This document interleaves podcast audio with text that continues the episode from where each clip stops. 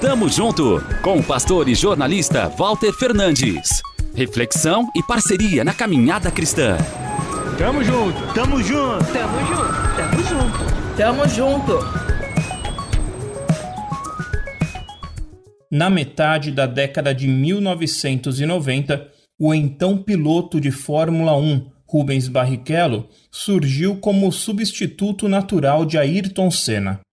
O ídolo brasileiro, tricampeão do mundo, morreu em um acidente no dia 1 de maio de 1994 durante uma corrida em Imola, na Itália. Na cabeça de muitos, Rubinho teria de ser o novo Senna.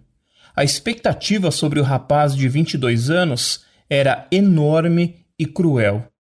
Ele mostrou talento nas pistas, conquistou bons resultados e respeito internacional, mas nunca foi o que tantos esperavam. Mesmo sem guiar um carro esportivo em altíssima velocidade, um personagem da Bíblia teve uma trajetória parecida.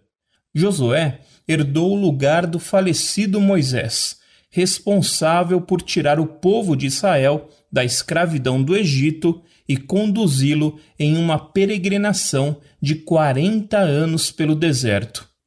A sua tarefa era de suma importância levar a nação para tomar posse da terra prometida. Imagino o que passou pela cabeça dele diante de um dever tão grande.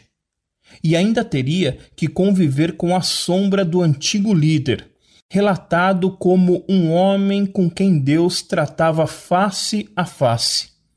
Qual seria o nível de expectativa do Todo-Poderoso?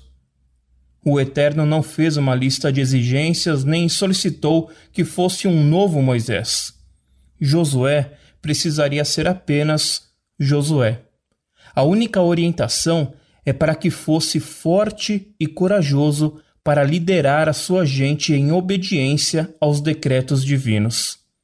Se você que me ouve foi chamado para uma missão em sua vida, trate simplesmente de seguir as ordens do alto.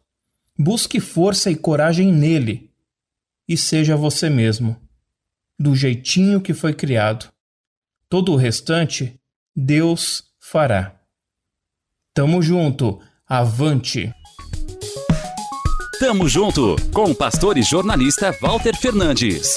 Reflexão e parceria na caminhada cristã. Confira mais em transmundial.org.br e compartilhe.